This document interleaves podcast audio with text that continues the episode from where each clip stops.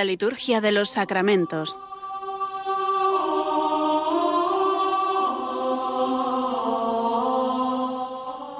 Con el Padre Juan Manuel Sierra.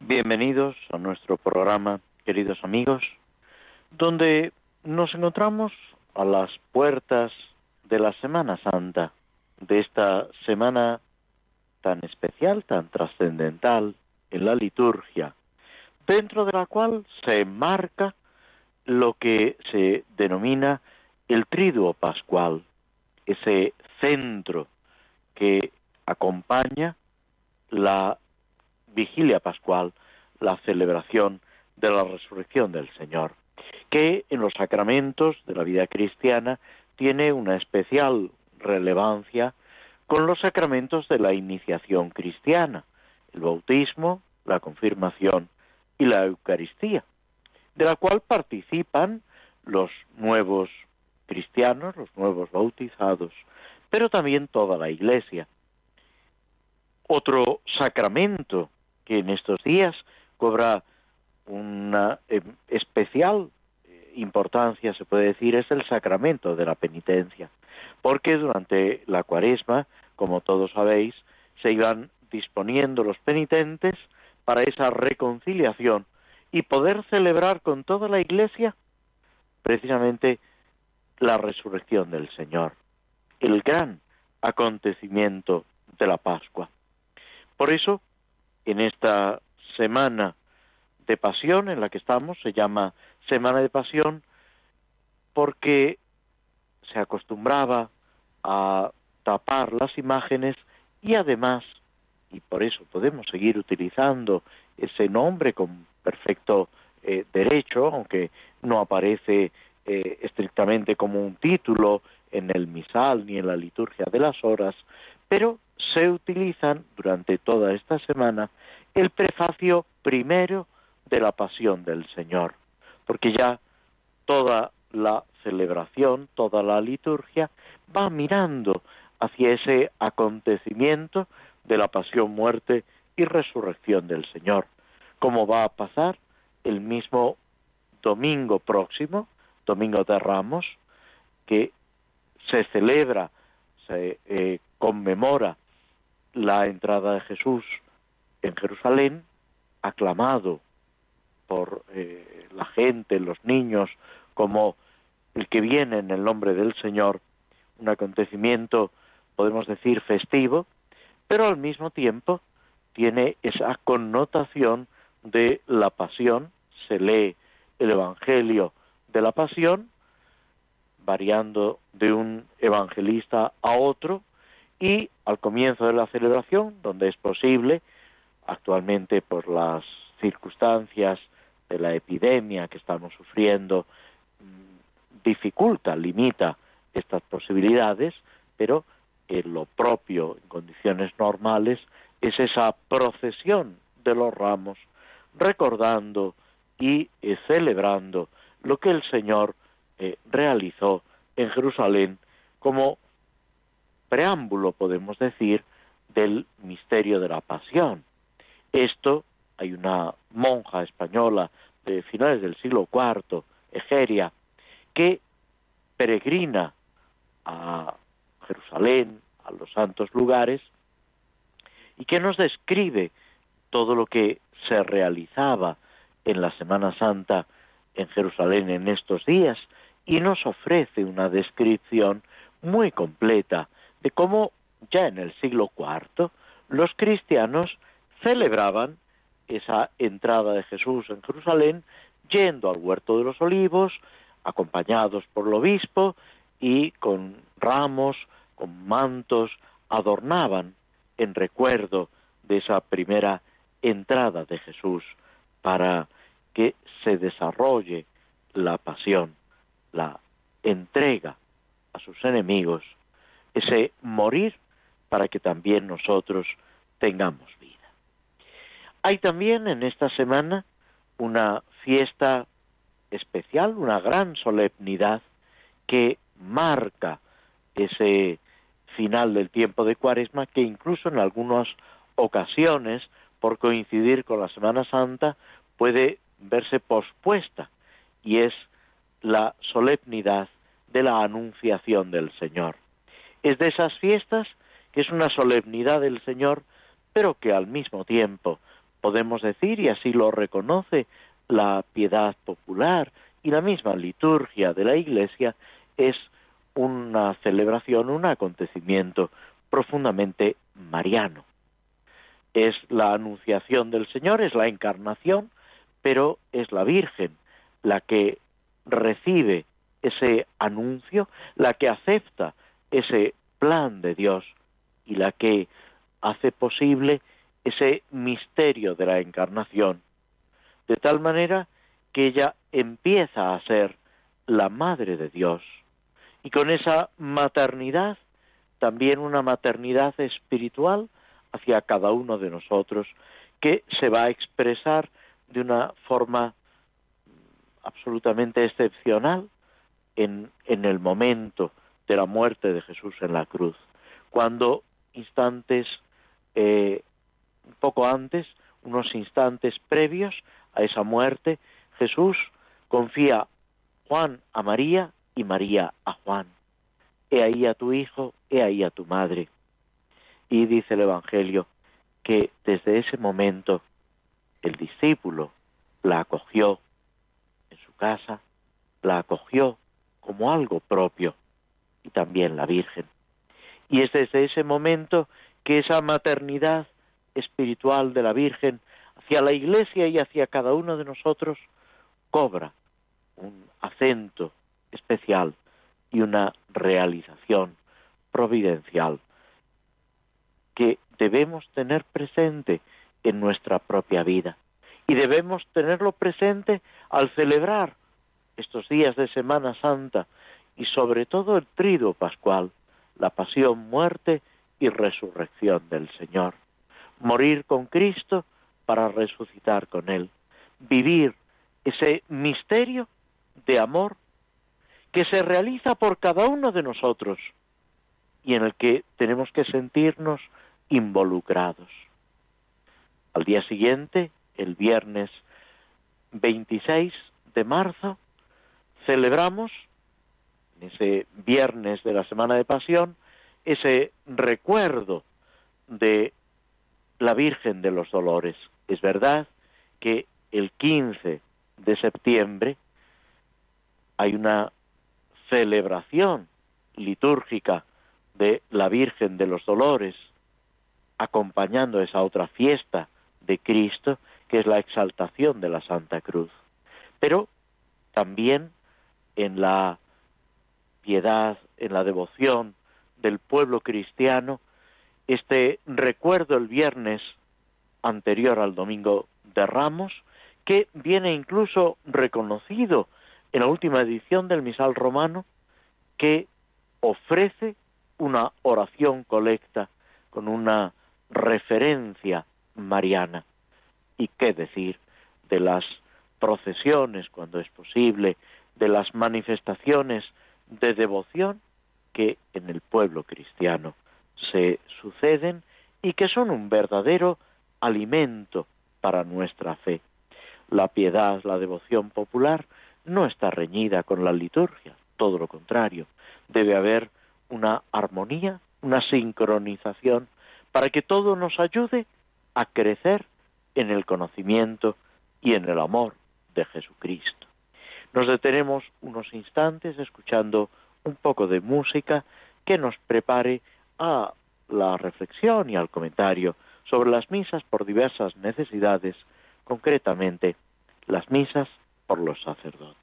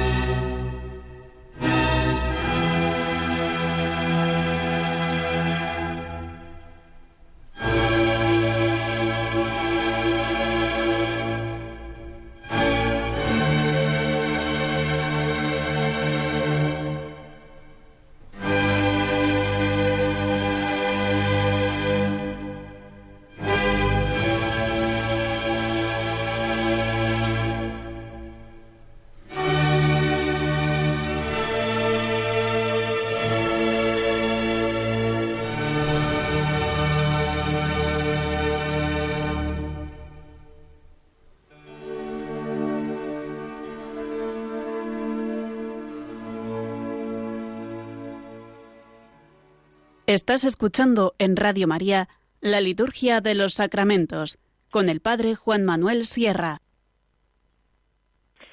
Tomamos una poesía de Lope de Vega, Arrepentimiento, no por conocida, menos impresionante y que nos ayuda en estos días de conversión, de preparación para celebrar la pasión, la muerte y la resurrección del Señor.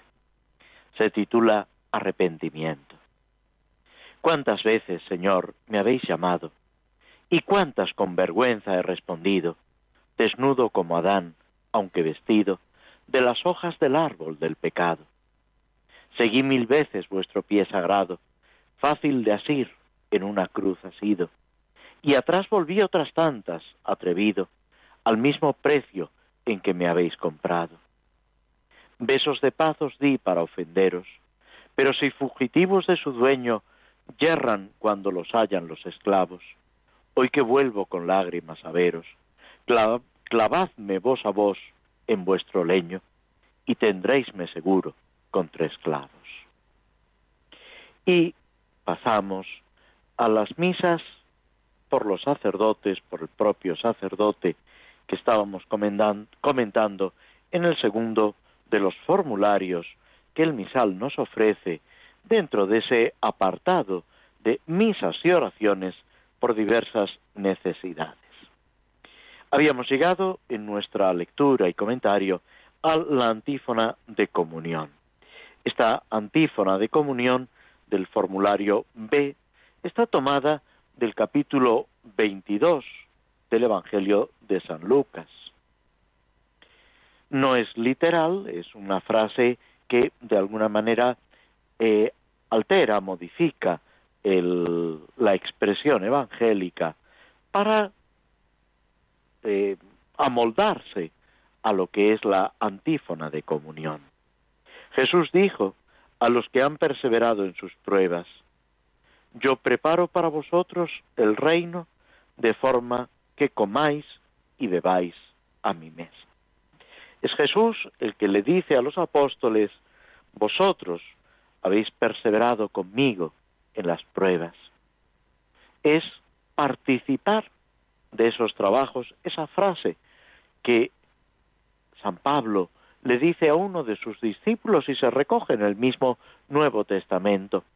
Toma parte en los duros trabajos del Evangelio es configurarnos con Cristo, participando de su pasión, participando de sus trabajos, para que Cristo, la frase es también de San Pablo, lo sea todo en todos, para que todos lleguen al conocimiento de la verdad, para que todos descubran ese amor de Jesucristo y vivan conforme a Él, conforme al amor de Cristo, y a Cristo mismo, porque son inseparables el amor y Cristo mismo, el corazón de Cristo, que nos sale al encuentro, expresando, manifestando esa cercanía, esa ternura y esa misericordia que, podemos decir, sobresalen en los momentos de la pasión del Señor.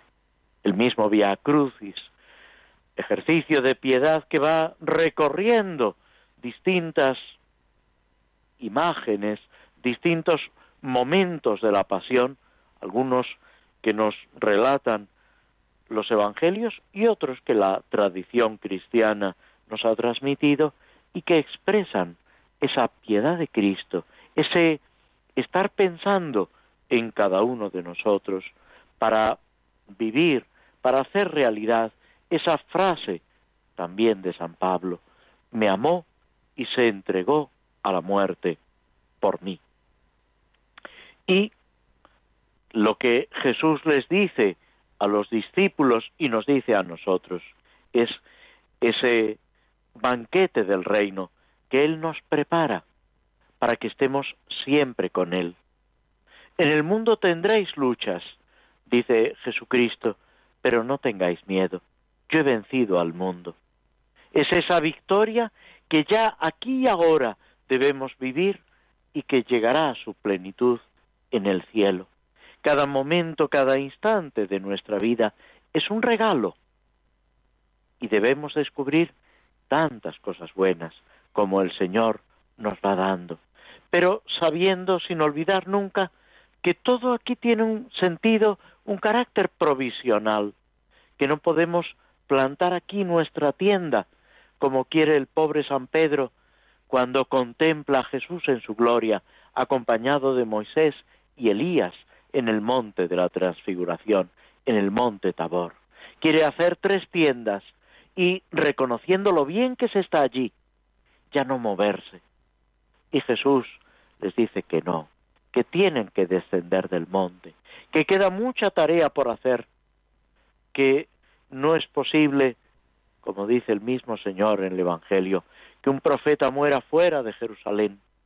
Hay que completar ese misterio pascual, ese cáliz de la pasión que el Padre le ofrece para que él beba completamente en amor al Padre y a cada uno de nosotros. Y ese ofrecimiento de Cristo nos reconcilie con Dios Padre, con nuestros hermanos, con nosotros mismos, con el mundo entero, y podamos vivir de una manera nueva. Y eso no quiere decir, como a veces nos hacemos ilusiones, que desaparezcan los problemas, las dificultades. Quiere decir que apoyados en Cristo tenemos la fuerza suficiente para seguir adelante, para transformar el mal en bien, para edificar lo que vale de veras, la verdadera caridad que nos une profundamente a Jesucristo por la redención del mundo. Y eso es lo que el sacerdote debe vivir y debe comunicar a los fieles y cada cristiano debe hacer suyo, porque todos participamos de Cristo, sacerdote, profeta y rey. Y esa triple misión de Cristo se debe realizar en el que ha recibido el sacramento del orden, qué duda cabe, y en él reviste una especial importancia, no por él mismo, sino porque tiene que comunicarlo y enseñarlo a sus hermanos. Es un tesoro que ha recibido para repartirlo a manos llenas. Pero cada cristiano, cada hombre y mujer que ha recibido en el bautismo esa configuración con Cristo, está llamado a vivirlo y anunciarlo con obras y palabras. Y llegamos a la oración después de la comunión, la última oración, podemos decir, específica, propia en la liturgia romana, que dice, Padre Santo, concédeme, fortalecido con el pan del cielo y gozoso con el cáliz de la nueva alianza, servirte con fidelidad y gastar mi vida con fortaleza y entrega a la salvación de los hombres. Se puede decir que es expresar lo que acabamos de decir, esa entrega del sacerdote para el bien de la Iglesia, para el bien de los que le han sido entregados, los más cercanos y los más cercanos, por vosotros y por todos, sin escatimar la propia vida, porque el que pierda su vida por mí, la encontrará y el que avariciosamente, tacañamente, quiere conservar la vida, la perderá. Y esto que Jesús lo dice a los discípulos y de forma especial a los apóstoles, debe verificarse en la vida de los obispos, de los presbíteros, de los diáconos, y con su ayuda de cada fiel cristiano. Todos estamos llamados a gastarnos y desgastarnos por el Evangelio, para que Cristo sea conocido, amado y seguido. Esa es la clave. Eso es lo que debemos buscar y vivir. Pero ¿cómo es posible eso? Y tenemos que recurrir a las primeras palabras de la oración que acabamos de leer, fortalecidos con el pan del cielo. Recordáis seguramente todos ese pasaje del libro de los reyes, cuando Elías, después de haberse enfrentado al rey Acaz, a la reina, a los profetas de Baal, después de haber recriminado al pueblo su apostasía, tiene que salir huyendo porque quieren matarlo. Y casi casi desesperado, sin ánimo para seguir adelante, agotado del camino, no viendo esperanza, se sienta y le dice al Señor esa tristísima oración, Señor, déjame morir, que no soy mejor que mis padres. Y en ese momento, cuando flaquea la esperanza del profeta, cuando él ya no tiene fuerzas, cuando se siente incapaz de seguir adelante, abandonado, acosado por todos, en ese momento se le aparece un ángel y le muestra agua, y le dice, levántate, come y bebe. Y Elías se levanta, come y bebe, y vuelve a sentarse. Y de nuevo le dice el ángel, levántate, come y bebe, y así por tres veces. Y después añade, porque el camino es superior a tus fuerzas. Y con esas fuerzas que el profeta recobra, con ese pan, con esa bebida, es capaz de llegar al monte Oreb, al monte del Señor, y allí encontrarse con el Señor, que no está en el huracán, no está en el fuego, no está en el terremoto, está en ese susurro suave y profundo al mismo tiempo. Y entonces Elías se cubre la cabeza porque reconoce la voz de Dios. Y Dios le pregunta, ¿qué haces aquí? ¿Dónde vas, Elías? ¿Por qué estás así? Dios se interesa por cada uno de nosotros, pero necesitamos ese pan del cielo, necesitamos la Eucaristía, que es el pan del camino, para tener fuerza, porque nosotros solos no somos capaces. Jesucristo se lo dice repetidas veces a los apóstoles. Sin mí no podéis hacer nada. No es el siervo más que el Señor. No es el discípulo más que el Maestro. Pero tened confianza. Yo he vencido al mundo. Yo estoy con vosotros todos los días hasta el fin del mundo. Es esa presencia, esa compañía del Señor, lo que los apóstoles durante la vida pública disfrutan, pero tienen que aprender que aunque el Señor desaparezca sensiblemente, sigue estando a su lado. Es la gran lección de los discípulos de Maús. Cuando uno desesperado va consolándose con otro desesperado y juntos comparten la propia desesperación y van derrotados, sin horizonte alguno. Y en ese momento Jesús les sale al encuentro, les abre el corazón, les comunica la verdadera esperanza, haciéndoles comprender las escrituras, los acontecimientos de la historia de la salvación y de la historia del mundo, e iluminando su corazón con la gracia de Dios, con el amor de Jesucristo, y los lleva a ese gesto que evoca la Eucaristía, la fracción del pan. Lo reconocen al partir el pan. Y en ese momento es tanta la alegría que experimentan que salen corriendo. Y lo que habían recorrido en una jornada, lo desandan en poco tiempo para anunciar al resto de los apóstoles que el Señor ha resucitado, que está vivo, que la esperanza no ha muerto.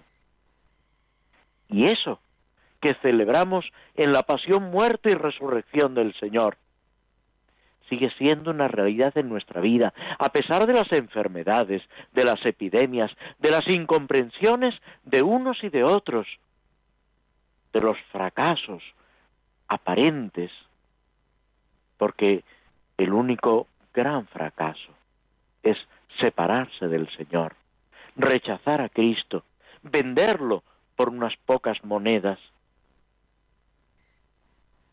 Cristo está a nuestro lado, nos llama por nuestro nombre, nos invita a vivir gozosos, como dice la oración, participando del cáliz de la nueva alianza. ¿Cuál es la nueva alianza? La pasión, muerte y la resurrección de Cristo. Esa primera alianza, que en realidad no era la primera, porque ya había habido una alianza con Noé, con Abraham, pero esa alianza con el pueblo de Israel, que es anuncio, que es promesa de la nueva y definitiva alianza, que se realiza en la sangre del Cordero, no ya del Cordero Pascual que Moisés con el pueblo de Israel sacrifica, sino del verdadero Cordero, como dice Juan Bautista, que quita el pecado del mundo, y lo dice ante Juan Evangelista, ante Andrés Apóstol, señalando al mismo Jesucristo. Ese es el reconocimiento que en nosotros se tiene que dar. Y de ahí resulta el poder servir al Señor con fidelidad, es decir, con perseverancia, no quedándonos en nosotros mismos ni siquiera en nuestra propia debilidad, sino gastarnos y desgastarnos con fortaleza y entrega, como debe hacerlo el sacerdote y como debemos hacerlo también cada uno de nosotros. Y si queremos que los sacerdotes vivan esta entrega, sean fieles, diligentes en su cuidado del pueblo de Dios, en su servicio a la Iglesia, no olvidemos nunca que debemos rezar por ellos, pedir al Señor que les dé esa gracia que necesitan y al mismo tiempo tenderles nuestra mano para ayudarles en la edificación de la Iglesia, que no es algo exclusivo de ellos, sino que es algo que atañe, que implica a todos los cristianos.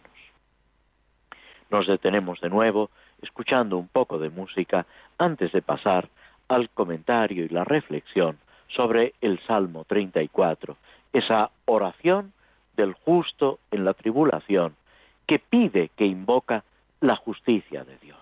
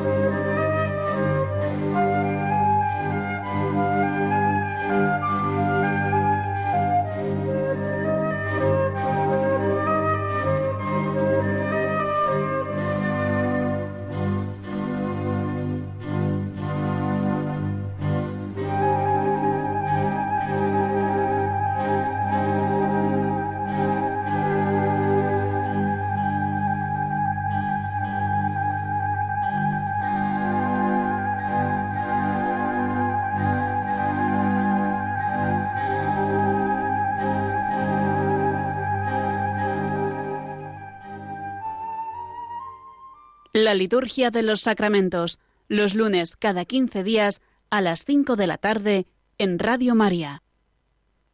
Tomamos un fragmento, antes de pasar al Salmo 34, de una poesía de Juan Morera Peralta sobre la Virgen en la Pasión. Al pie de la cruz estaba, al pie de la cruz María, estaba al pie de la cruz, dolorosa pero erguida.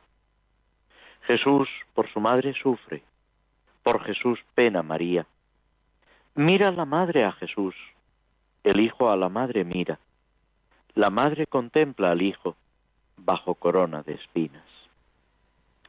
La poesía es mucho más larga, pero nos detenemos aquí con esta imagen de la Virgen en la Pasión, recordando lo que decíamos de este día, este viernes de dolores, y pidiéndole al Señor que, que nos ayude a participar con María de la pasión, y pidiéndole a ella que nos enseñe a mirar a Cristo, a amar a Cristo, en la situación concreta en la que cada uno de nosotros se encuentra.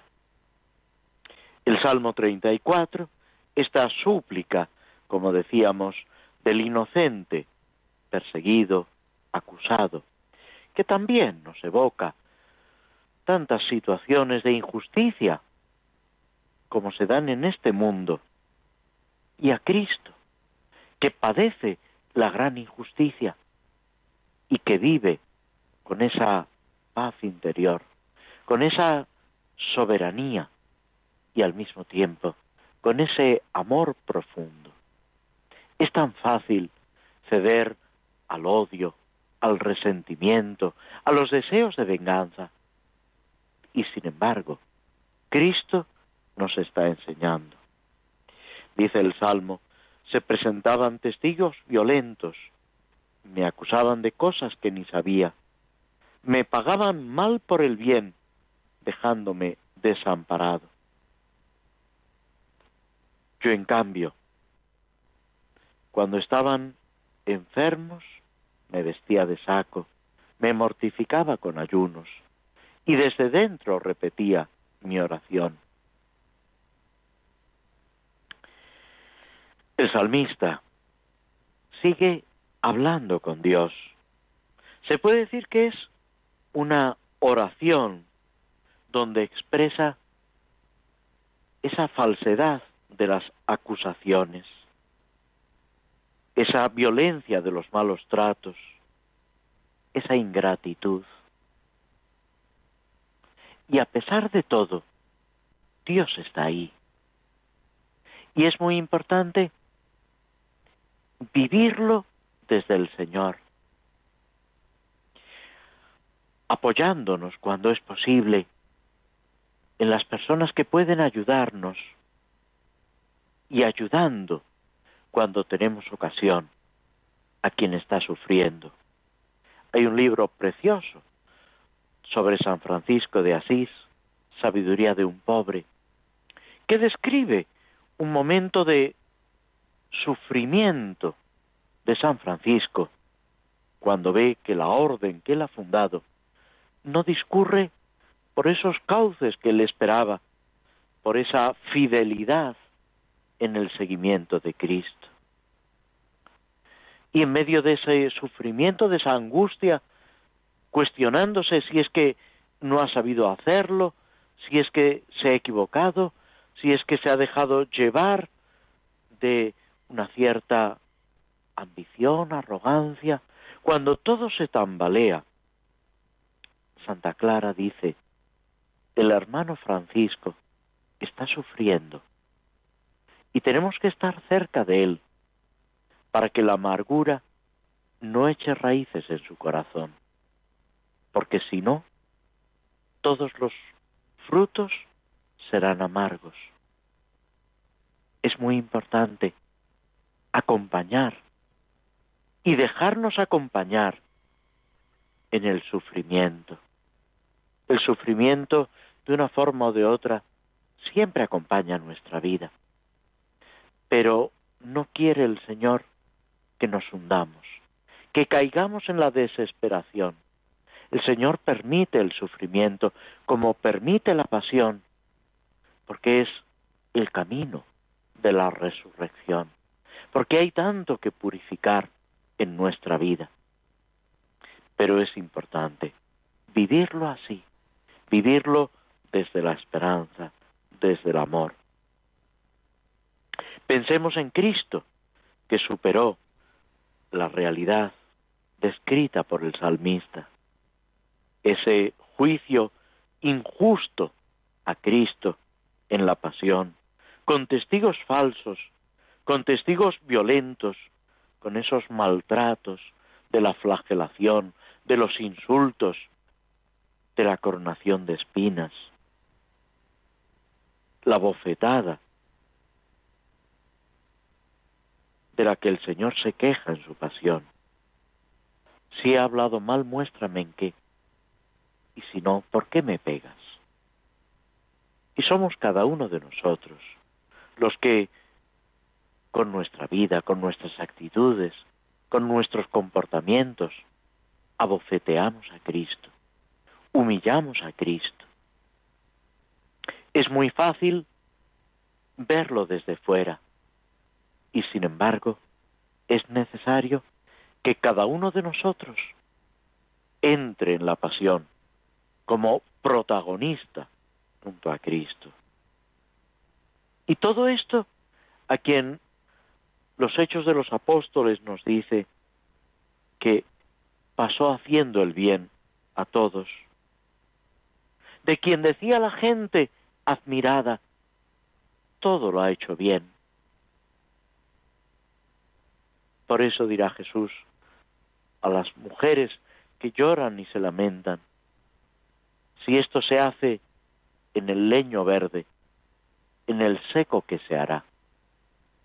Pero nos lo dice el Señor para animarnos, para comunicarnos su fuerza y su paz.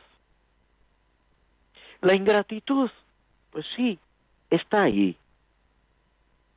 Pero, a pesar de todo, tenemos que seguir obrando el bien, como el Padre Celestial, que hace salir el sol sobre malos y buenos y hace llover sobre justos e injustos. Sed perfectos como es perfecto vuestro Padre Celestial. El salmista es un hombre bueno que ha repartido el bien a manos llenas, que ha derrochado ternura y sin embargo no encuentra esa respuesta. Y le tendríamos que decir, no te preocupes, en el corazón de Dios encontrarás esa respuesta que aquí no terminas de encontrar. El salmista experimenta la enfermedad, la comparte, el dolor desgarra su alma por aquellos a los que quiere, aunque ellos no comprendan ni su amor, ni su ternura, ni su sacrificio. Todo esto lo vive Cristo, lo vive San Pablo, que también sufre esa ingratitud, esa persecución, y lo debemos vivir también, cada uno de nosotros, con paz. Frente a eso, aparece también el contraste con la conducta de los enemigos, ese odio que produce tristeza al justo, pero hay que seguir adelante. No dejarnos llevar por los sentimientos de, venganza. Tenemos el modelo en Cristo, que en la cruz pide por sus enemigos, se ofrece a la muerte por ellos. Y de ahí esa petición al Señor, defiende mi vida, te alabaré entre la multitud del pueblo. Es esa confianza en la victoria final, que recorre los salmos, que recorre la misma vida de Cristo. El triunfo es de nuestro Dios. Te alabaré. Y ese compartir con los demás para vivir la alabanza del Señor.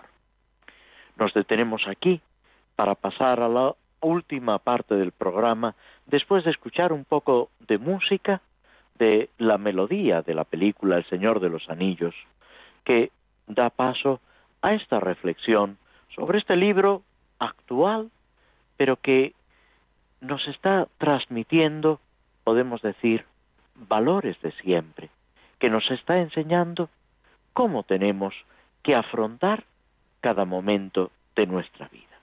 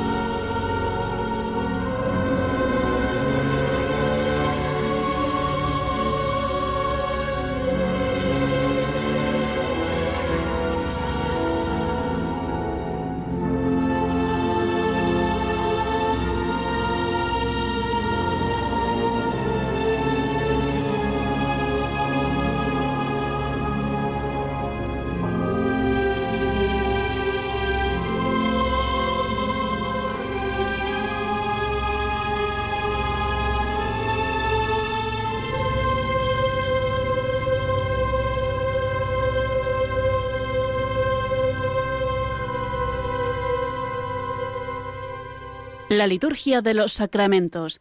Conoce qué se realiza y por qué de la mano del Padre Juan Manuel Sierra. En el relato del Señor de los Anillos, el fragmento que estamos comentando no viene en la película. Quizás muchos de vosotros habéis visto la película, correspondería, digamos, a la primera de las tres partes, pero mm, este relato de el encuentro con Tom Bombadil no está recogido. Y sin embargo, el momento que ahora mismo vamos a comentar tiene una gran enseñanza y una gran profundidad. Han dejado ya la casa de Tom Bombadil, donde han estado refugiados, donde han estado, se puede decir, felices, disfrutando pues de la compañía, de las historias, de la comida, descansando en el pleno sentido de la palabra. Se han puesto en camino, se han despedido de esta muchacha, Valla de Oro, de Tom Bombadil, y van caminando alegres, un día excepcional, parece que todo está en su sitio, que todo discurre con paz y tranquilidad.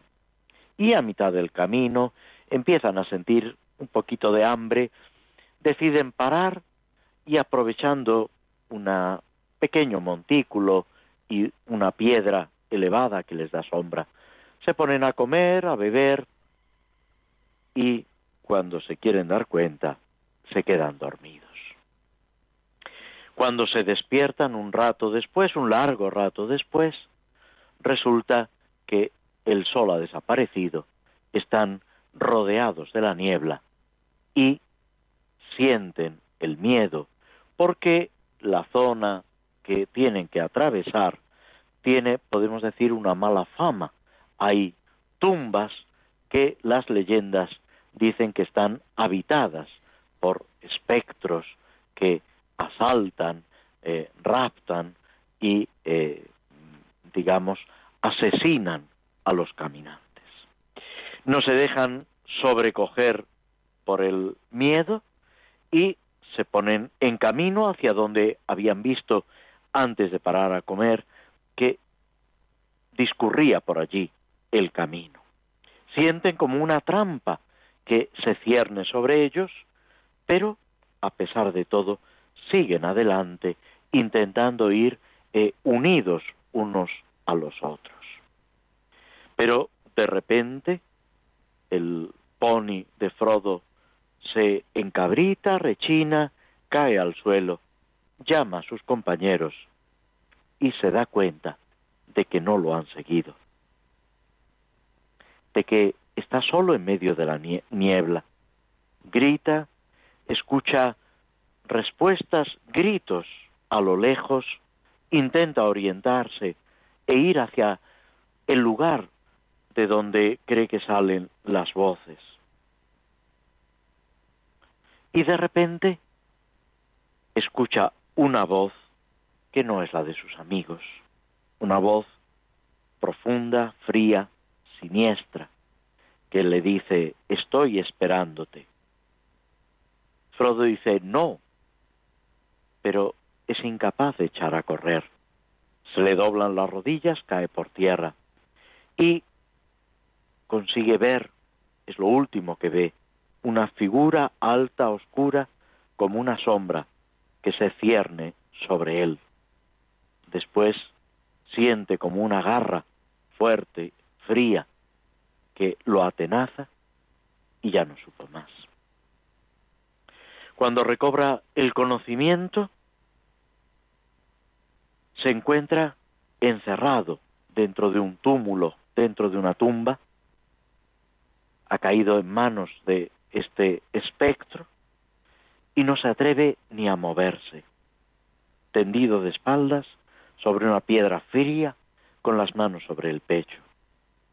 Experimenta un miedo enorme, pero al mismo tiempo descubre que está pensando en Bilbo, en su tío, en sus historias, en los paseos, en sus aventuras.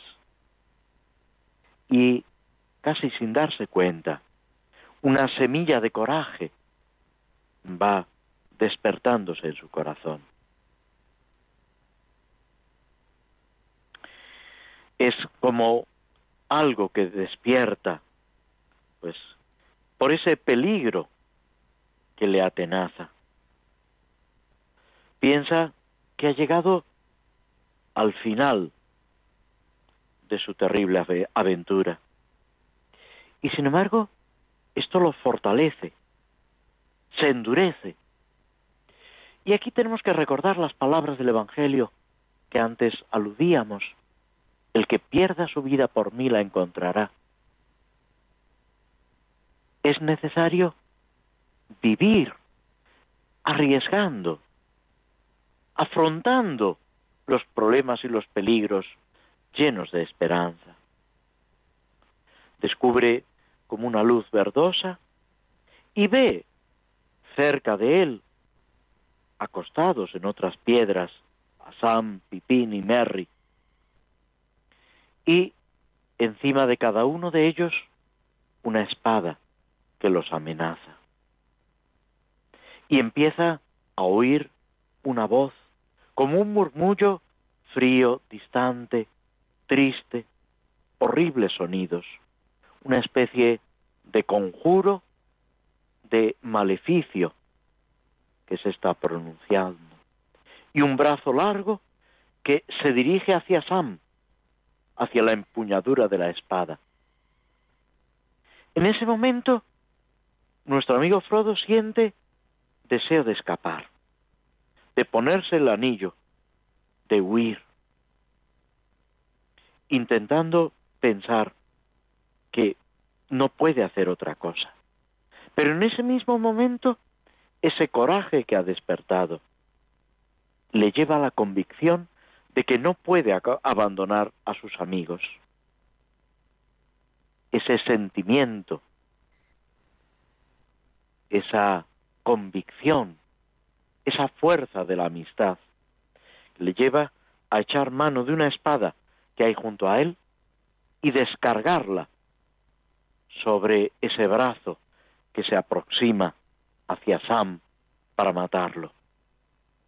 Y en ese momento se escucha un grito terrible y recuerda una canción que Tom les ha enseñado para los momentos de peligro. Y la canta. Y tras unos instantes en los que no pasa nada, de repente oye la voz de Tom que responde cantando. Se abre una abertura junto a la puerta y allí está Tom, sonriente con su sombrero, que entra en el recinto oscuro cantando y la parte del fondo se derrumba y el espectro sale chillando y desaparece. Y Tom, con la ayuda de Frodo, sacan a Merry, Pippin y Sam, y a unas palabras de Tom, se despiertan y se quedan asombrados de lo que ven.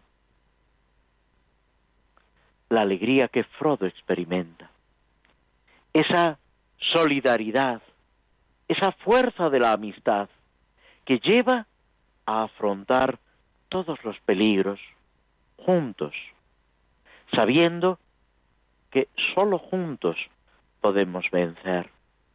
Es un momento de un gran peligro, pero que hay que recorrer junto a aquellos a los que queremos.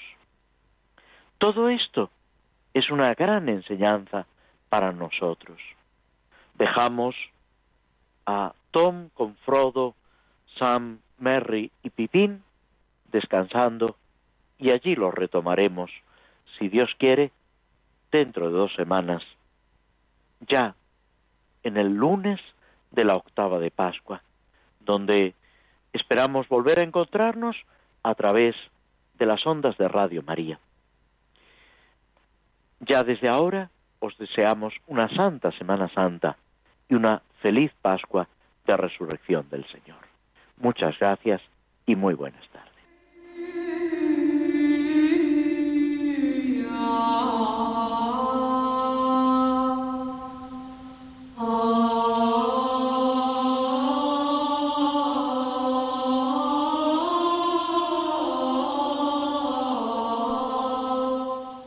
Así concluye en Radio María la Liturgia de los Sacramentos, un espacio dirigido por el Padre Juan Manuel Sierra.